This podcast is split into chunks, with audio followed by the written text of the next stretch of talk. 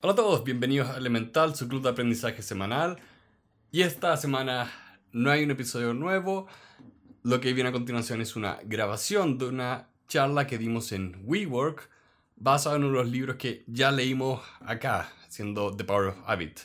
Eh, hubo un problema con la grabación, específicamente yo apreté el botón para grabar cuando ya estaba grabando, entonces lo detuve y lo arruiné todo un poco. Eh, pero aún así, eh, puedo exportar la presentación, editar el audio que sí se grabó bien y más o menos recrear un poco la charla. Así que disfruten.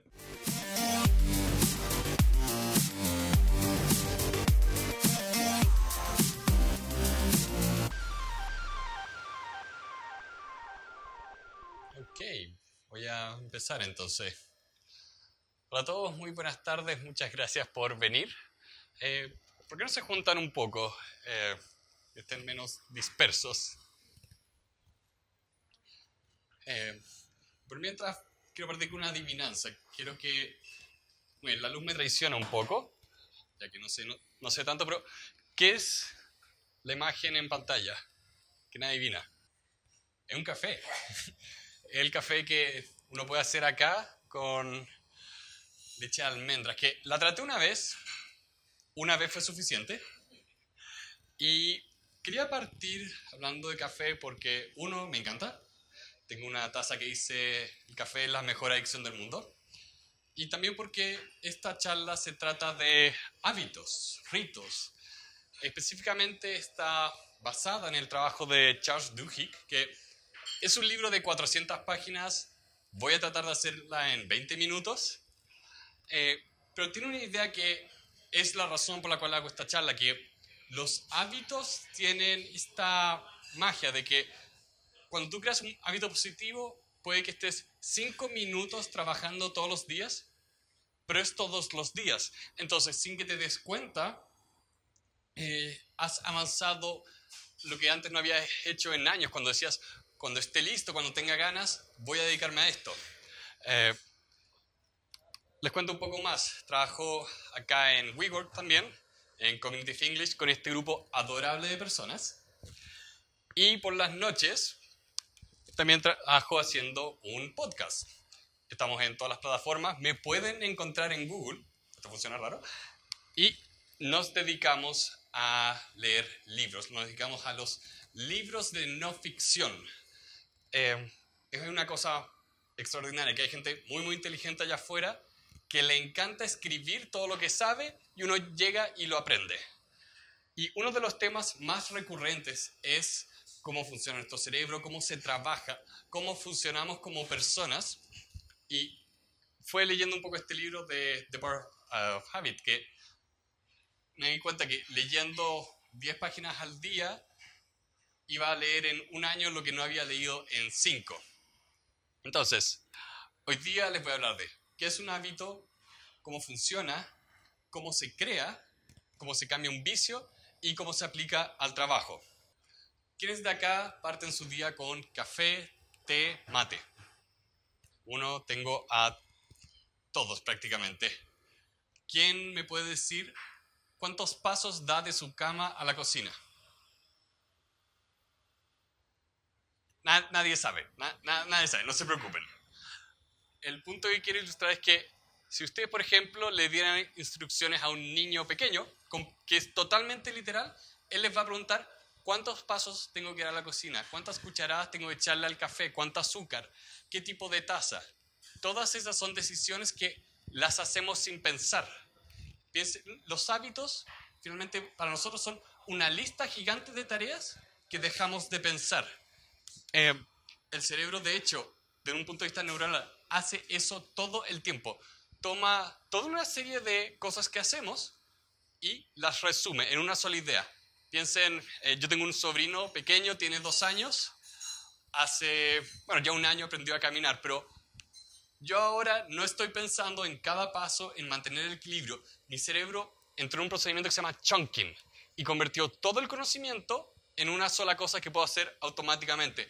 Creo que también piensen en sus hábitos en la mañana, las canciones de, no sé, Shakira. ¿Quiénes se saben las canciones de pop favoritas? Todos esos procedimientos, el cerebro encuentra cómo aprenderlos. Y de hecho, en su libro Charles, él habla, 40% de nuestras acciones las hacemos sin pensar. Entonces, ¿cómo se ve eso? ¿Cómo se ve ese 40%? Así, son tres cosas.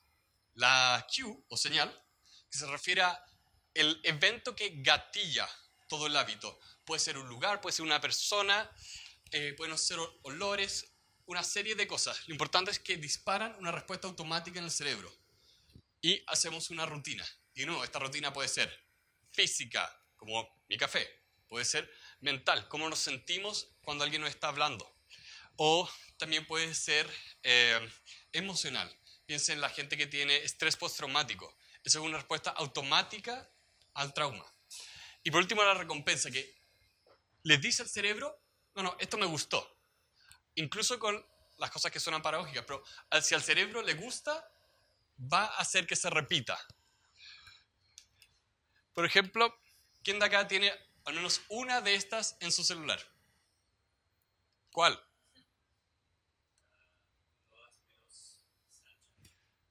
Yo las borré todas ayer. eh, voy a usar, Facebook. ¿Qué es lo que hacen? ¿Qué es lo primero que hacen cuando se bajan Facebook en el celular? ¿Qué hacen allá? Sí. Ok. ¿Y qué les pide Facebook? Te dice, hola, ¿puedo? ¿Mm? ¿Abarte los datos? ¿Y toda nuestra privacidad? Facebook te dice, hey, ¿puedo enviarte notificaciones? Facebook quiere entrar acá, quiere crear en ti un hábito. Quiere ser, literalmente, mandarte una señal para que te diga, hey, tus amigos están haciendo algo. Mira las nuevas fotos que subió Valentina. ¿Y cuál es la recompensa? Después de revisar Facebook, dopamina, validación social. Hay un club de psicología gigante rodeando Facebook, que no entra en ese detalle, pero el punto es que si miran cualquier cosa que hagan, van a empezar a ver este patrón. ¿Cuál es el problema con esta imagen?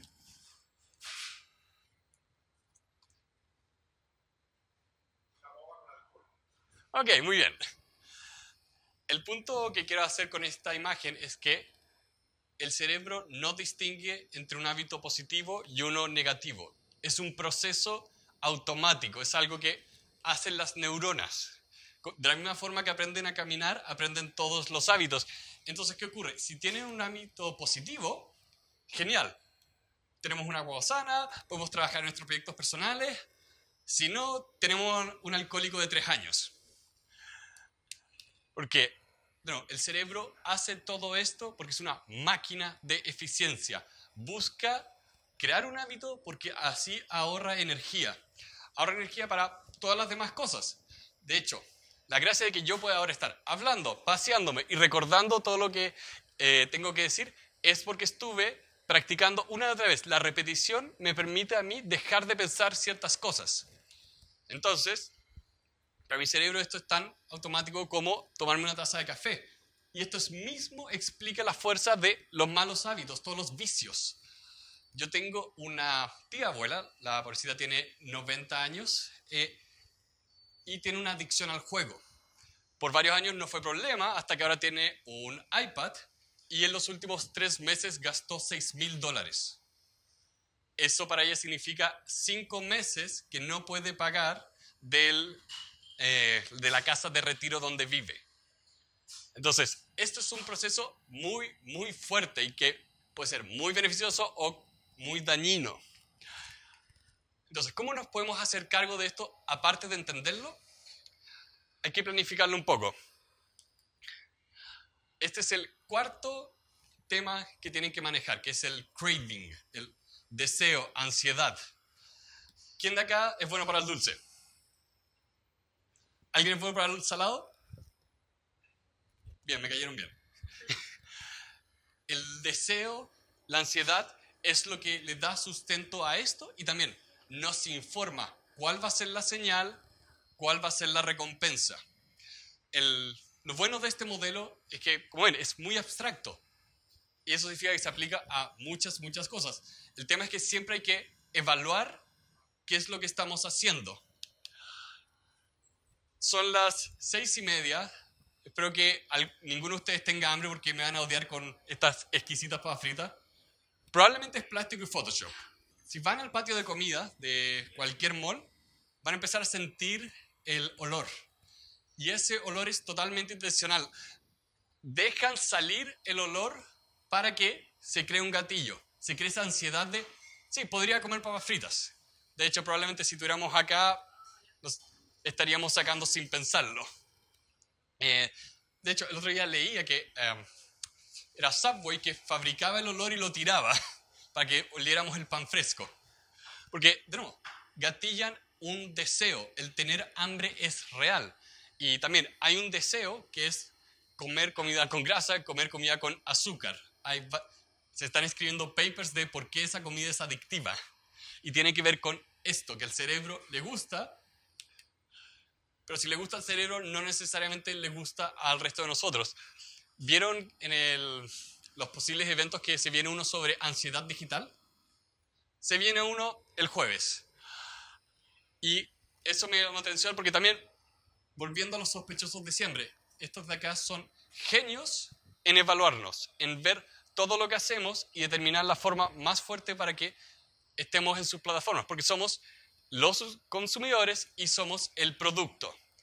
Y esas son las reglas del juego. Yo también abuso de ese sistema cuando trato de hacer cosas en Instagram. Pero lo importante es que acá ellos encontraron cuál era el deseo. Si entiendes este sistema, entiendes cómo funciona la cabeza de la persona, puedes tener mucho mayor éxito.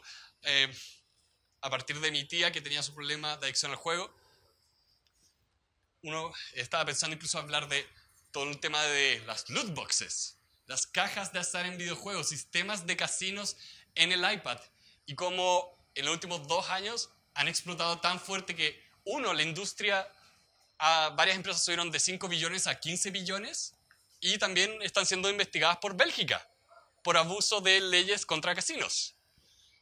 Porque el cerebro, por desgracia, es más fuerte que nosotros y no se autorregula.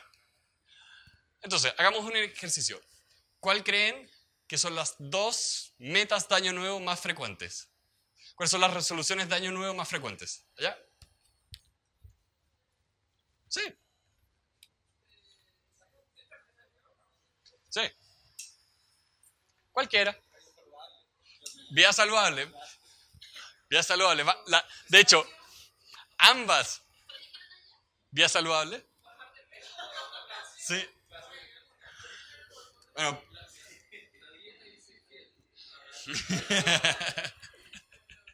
Me gustó esa. De, bueno, y por eso les puse a Homero, porque uno, me encanta hacer referencias a los Simpsons, y dos, porque él es un gordo que trató de ir al gimnasio.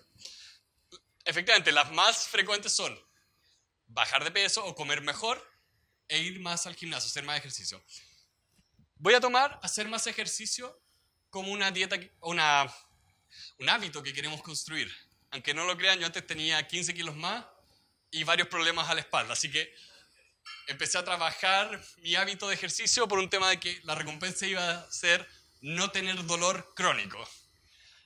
Pero hay varias formas de ayudar a este sistema. Piensen que mientras más cerca esté la señal de la recompensa, más fácil es que se cree el hábito. ¿Cuánto se demoran en meterse a Facebook? Dos segundos. ¿Cuánto se demoran en ir al gimnasio? 45, una hora. Ir al gimnasio consume mucho tiempo. Entonces, hay que trabajarlo para que se haga más sencillo. Esta es una lista que pueden encontrar en varias partes de Internet. Hay harto material respecto a esto y encuentro que es muy, muy útil. Si quieren establecer un hábito, partan pequeño, partan por algo simple. Si queremos hacer más ejercicio, tenemos que ver cuál es la recompensa que estamos buscando. ¿Queremos bajar de peso? ¿Queremos simplemente adoptar este hábito, que sea un fin en sí mismo? Hay mucha gente que hace eso, que le encanta la endorfina que se suelta. Entonces, partir pequeño, 10 minutos de bicicleta, 15 minutos caminando. Si no, hace, si no están haciendo nada hoy en día, cualquier cosa va a ser una mejora de un 100%. Después, crear un recordatorio físico. Suena simple, pero las cosas físicas son más fuertes. ¿Quiénes de acá tienen post-its? Uno, los tengo post-its en el computador ya. Esos recordatorios físicos son señales muy, muy fuertes, porque a menos que lo destruyas o lo tires a la basura, va a seguir ahí, a diferencia de las notificaciones que por lo general se pueden ignorar. Tercero, accountability partner. Es muy distinto ir al gimnasio, solo que cuando tienes a tu amigo que a las cinco y media de la mañana te está preguntando, hey, ¿vienes al gimnasio? Y después te dices como, ok, tengo que ir. Y a las seis estás en el gimnasio antes de ir a la universidad. Y de la misma forma, unirse a algo como un club, algo que tenga una meta en grupo. El CrossFit para temas de deporte es muy efectivo porque uno va en grupo. Entonces, se anima mutuamente. Eh, y entra también dentro de Accountability Partner. Y por último, mantenerlo simple. ¿Quién conoce a esas personas que no pueden empezar a trotar porque no tienen las zapatillas, ni los pantalones cortos, ni la polera antitranspirante? Yo aprendí a andar en bicicleta cuando no existían todas esas cosas y mi papá iba trotando al lado con las zapatillas que tenía. He visto fotos, no eran buenas. Pero él trotaba conmigo y gracias a eso hoy en día yo me vengo a WeWork en bicicleta. Entonces, si, eso, si estas son formas de crear un hábito, ¿cómo se cambia un vicio? Hay una regla de oro que es muy sencilla. Como dice un amigo que es mago, tienes que pensar que puedes. No importa si piensas que puedes o piensas que no puedes, tienes razón. Es la mentalidad básica para cambiar un vicio. Mi madre tiene 65, fuma desde los 12 no hay caso de que deje de fumar, especialmente porque dice que no puede. Porque hay una complicación para cambiar los hábitos. De acuerdo al autor del Puerto de los Hábitos, no se puede, no puedes eliminar un mal hábito. No puedes eliminar los tres pasos al mismo tiempo, tienes que concentrarte. Vas a mantener la rutina, o sea, vas a mantener la señal, vas a mantener la recompensa, cambia la rutina la rutina es mucho más fácil de cambiar que todo el resto. Muy simple. Tienen helado en la casa, llegan con hambre. ¿A quién le gusta el helado después de trabajar? todos son muy dulces acá, me caen bien. Si es muy fácil comer dulces, comer comida chatarra, vamos a hacer eso. Si nuestra acción, nuestra rutina es comer lo primero que está en la despensa, tiene que haber comida sana. Eh, como les decía, yo tuve una dieta donde uno tenía el recordatorio físico del refrigerador y también significó cambiar un poco qué estaba comprando, ya no comprar chocolate y empezar a comprar otro tipo de comida que ahora eso de ahí, pan con tomate y un camembert, me encanta. Así que partan por ahí, encontrar ese, esa parte que es automática que puedan eliminar. Lo mismo con Facebook o redes sociales, si tienen un problema, lo primero que pueden hacer es borrarla de la aplicación. Eh, ¿Quién de acá sufre de adicción a las redes sociales? Ok. Estas son las tres como adicciones que la gente más dice que quiere cambiar. Yo agregué multitasking porque reflejan un tema bastante importante de que los malos hábitos, como les decía, tienen un deseo. ¿Cuál es el deseo de, de estar en las redes sociales? Sentirnos incluidos. cuando subimos nuestras fotos queremos saber cómo la gente responde. Hay toda una serie de cosas que si no estamos conscientes se pueden salir de control. Y el multitasking es bastante curioso porque en este libro que les mostraba antes de Productivity Project, que estaba ahí en las diapositivas, ahí hablaba mucho de, mira, el 2% de la gente realmente puede hacer multitasking. 2%. Yo no me considero dentro de ese 2%. Y eso significa que si quiero realmente trabajar bien, tengo que hacer una sola cosa de manera muy fuerte. Pero multitasking es atractivo. ¿Por qué? Porque nos sentimos ocupados, sentimos que estamos siendo más productivos. Porque nuestro cerebro asocia, yo estoy ocupado, no estoy aburrido, por lo tanto debo estar siendo productivo. Y por último, fumar, que para que se den cuenta de cómo este modelo es amplio. Hay gente que fuma simplemente por el hábito, cuando está con los amigos. Hay gente que fuma como respuesta ante el estrés. Hay gente que fuma eh, por depresión. Hay muchas razones por las cuales la gente puede fumar. Entonces, entender cómo ustedes reaccionan ante ese hábito es fundamental si es que lo quieren cambiar. Entonces, lo he mencionado durante la presentación, pero ahora vamos a atacarlo directamente y personalmente. ¿Cómo se afecta esto en el trabajo? Un hábito va a existir dentro de una empresa, fuera de la empresa. Si ustedes quieren crear un hábito dentro de su empresa, tienen que pensar cuál es el hábito que va a crear la diferencia, que les va a finalmente crear la diferencia, la propuesta de valor única, como se dice. Starbucks lo citaba en esta parte del libro porque eran muy buenos en capacitar a la gente una y otra y otra vez para que tengan el hábito del buen servicio. Era fundamental y eso se denomina una keystone, es el hábito que te hace la diferencia. Y para nosotros también era importante hacer eso en el podcast.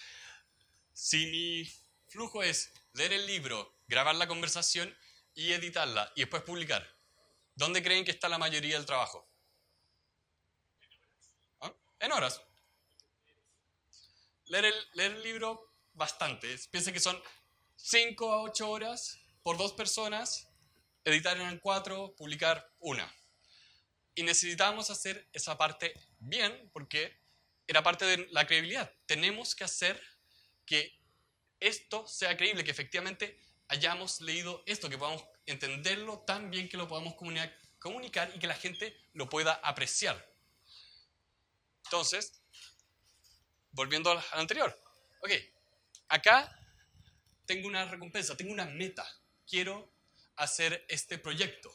También tengo un accountability partner, alguien que me está llamando todos los días para preguntar, hey, ¿cómo está el avance? Y también encontré una serie de eh, señales que me permitían hacer esto más fácilmente. De, hey, ¿sabes qué? Tengo media hora para leer en la micro. Tengo media hora para leer en la micro de vuelta.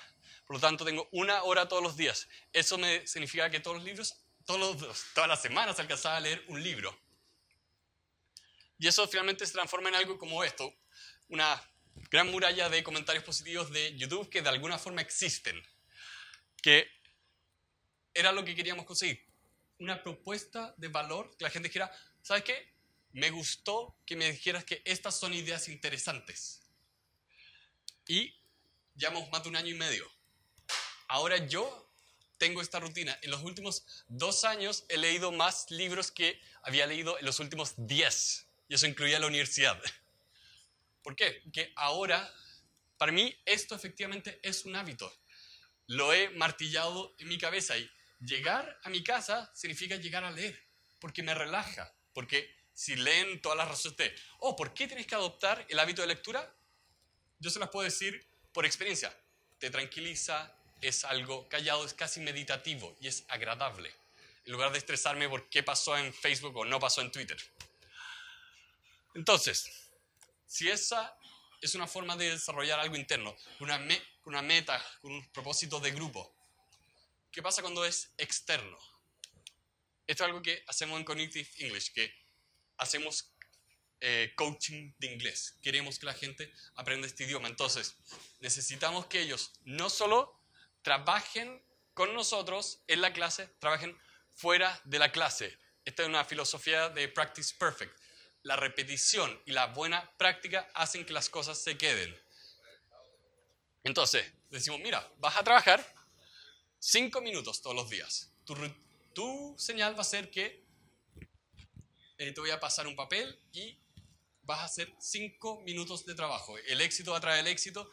Por lo tanto, si puedes cumplir esos cinco minutos, hoy también lo vas a hacer mañana. Lo importante era que se generara este hábito y que la gente lo mantuviera a lo largo del tiempo. Porque ¿qué pasaba? La gente que efectivamente trabajaba cinco minutos todos los días, después empezaba a trabajar 10 minutos o más, porque empezaba a tomar todo como parte del ejercicio de aprender el idioma. Les pasamos un recordatorio físico eh, y hacíamos que lo trabajaran, lo llenaran. y después les dábamos feedback de su avance. Y de nuevo, era en grupo. Todo estaba diseñado para que practicaran inglés dentro y fuera de la clase. Y para que efectivamente mantuvieran la racha, usamos Duolingo, que como herramienta, si lo han usado para aprender el idioma, es bastante incompleta. Nosotros tenemos varios problemas con Duolingo, pero es mágico en cuanto a martillar la idea de que tienes que venir todos los días. Duolingo hace lo que hace Facebook, lo que hace Twitter, Instagram. Te trae de vuelta, de, manera que una y otra vez estés practicando. Y para mí esto es oro porque significa que la gente trabaja lo que quiero que trabaje en la clase y fuera de la clase y aplicamos esto, que es, mira, si tú efectivamente tienes problemas, no puedo hacer que crees en esa mentalidad negativa de que, oh, no puedo cambiar esto. Necesitamos crear un hábito, hábito positivo. Tienen que creer que pueden cambiar. Entonces, son cinco minutos en algo muy cotidiano. Es el 20% del idioma que se usa el 80% del tiempo. Es finalmente el idioma que ven en Game of Thrones. Eh, ¿Cuándo sale la última temporada? Bueno. A ver, ¿quién se anima a jugar? ¿Cuál es la, cuál es la señal para tomar café? díganme una. El olor. ¿Cuál es la recompensa? Acá hay una. Eh, de hecho, sí, tiene que haber gente que le guste el café por el sabor. Son raros. sí. Hay daño cerebral. okay. ¿Cuál es la señal para usar Instagram? Que no sea la notificación. ¿Qué gatilla? ¿Mm?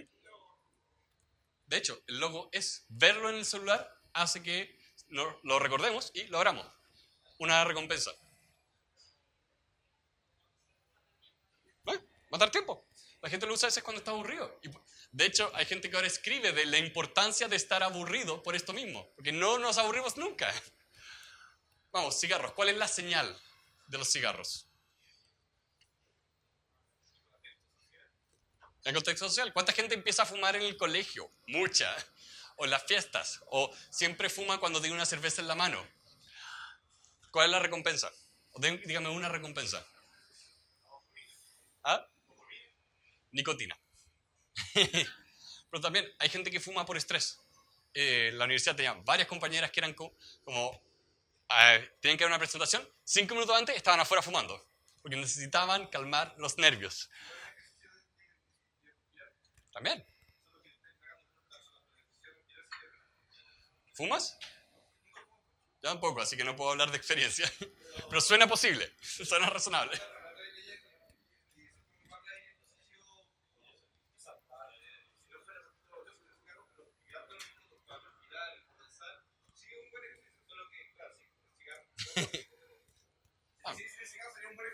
Bien.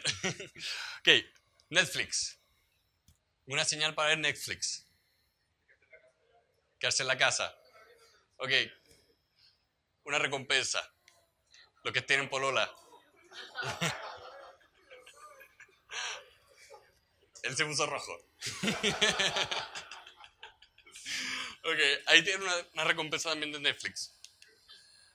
Quiero que he repetido esto una y otra vez porque quiero que lo recuerden. La repetición es la madre de los hábitos y es importante estar consciente de qué es lo que estamos repitiendo todos los días. Eh, yo a este libro le agradezco haber pasado la universidad, haber creado efectivamente un hábito de estudio, haber encontrado gente que me ayudaba a ser responsable porque solo no podía. Entonces, tengo bastante fe en el poder de pequeños cambios todos los días, porque uno no se da cuenta, es como aprender a andar en bicicleta, empiezas a dar una y otra vez, te tropiezas, pero cuando entras en el ritmo, se queda y no hay nada que se quede más fuerte que un hábito. Muchas gracias.